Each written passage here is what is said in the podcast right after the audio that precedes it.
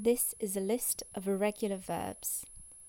I will start with the base verbale, then the prétérit, the participe passé, and then the traduction.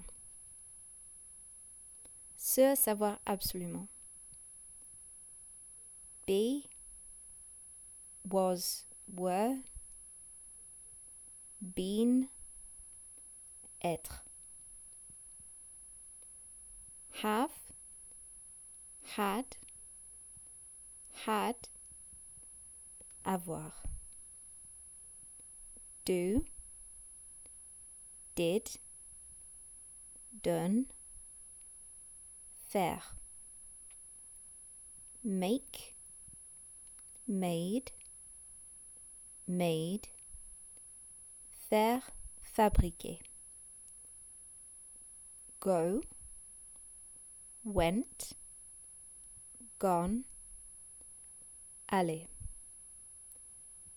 Get, got, got, avoir, obtenir.